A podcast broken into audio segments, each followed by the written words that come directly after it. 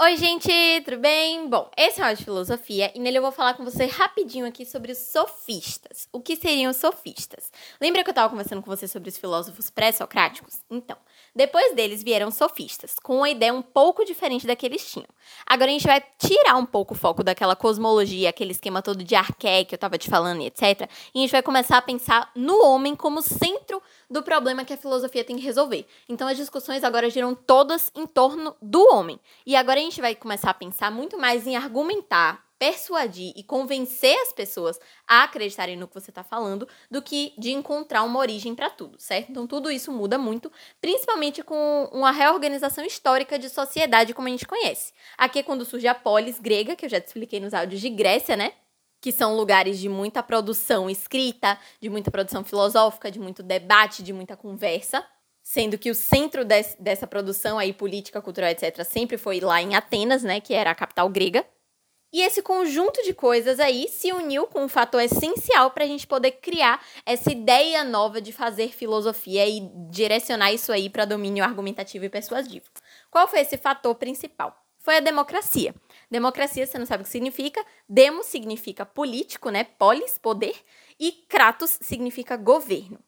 Então seria a democracia basicamente o governo político, o governo da polis. Em filosofia, a gente tem muitos prefixos desses, né, que seriam bons a gente saber. Tipo, sei lá, ari é bons. Então, aristocracia, cracia, eu te falei agora que é governo, seria governo dos bons.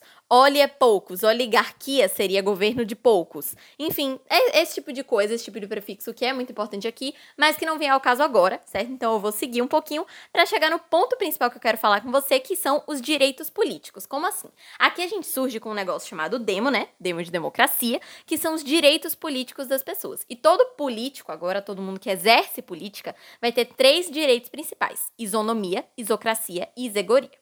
Isonomia é o básico que você já conhece, que todos são iguais perante a lei, isso aí você já tá cansado de ouvir, você já ouviu várias vezes, você leu em vários lugares, porque isso é muito repetido. Isocracia é basicamente você ter igualdade de acesso aos, casos aos cargos políticos. Então todo mundo tem direito de acessar um cargo político e de participar da política. É simples, é só isso. Isegoria é o que é mais específico aqui que eu quero que você preste mais atenção. Então, por favor, guarde isso na sua cabecinha, isso de isegoria, porque é muito importante. Isso vai ser a igualdade do direito à retórica. Como assim? Aqui a gente vai ter a eclesia. Eclesia é uma assembleia formada por cidadãos para poder discutir os assuntos das polis, certo? Dessas cidades-estados lá gregas da Grécia. E você ter isegoria quer dizer que todo mundo tem o mesmo direito de se pronunciar, de se manifestar nessa eclesia. Então todo mundo tem o direito de argumentar, de persuadir, de praticar suas práticas de suas práticas é ótimo, suas técnicas de argumentação e persuasão e de articular sua retórica. O que é retórica? É justamente você usar a língua, você usar a fala, você fazer discursos para comunicar o que você quer e convencer as pessoas a concordarem com você, persuadir as pessoas, persuadir as pessoas a concordarem com você.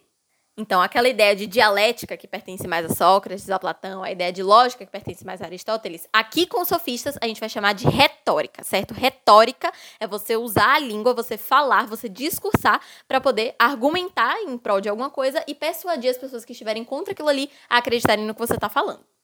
Então é muito comum que os sofistas, como um todo, sejam considerados professores de política. Então eles ensinam técnicas retóricas para você poder exercer sua política e defender seus interesses.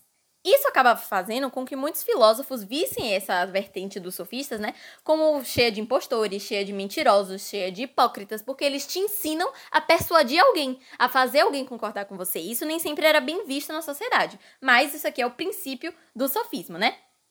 E para finalizar, eu queria só falar com você que dentro do sofismo a gente tem duas visões diferentes para o relativismo. Relativismo quer dizer que tudo é relativo, né? Que a depender do seu ponto de vista, a depender da sua realidade, muitas coisas podem ser verdade. Existem muitas verdades diferentes. E aqui dentro do sofismo, isso vai ter um lado bom e um lado ruim.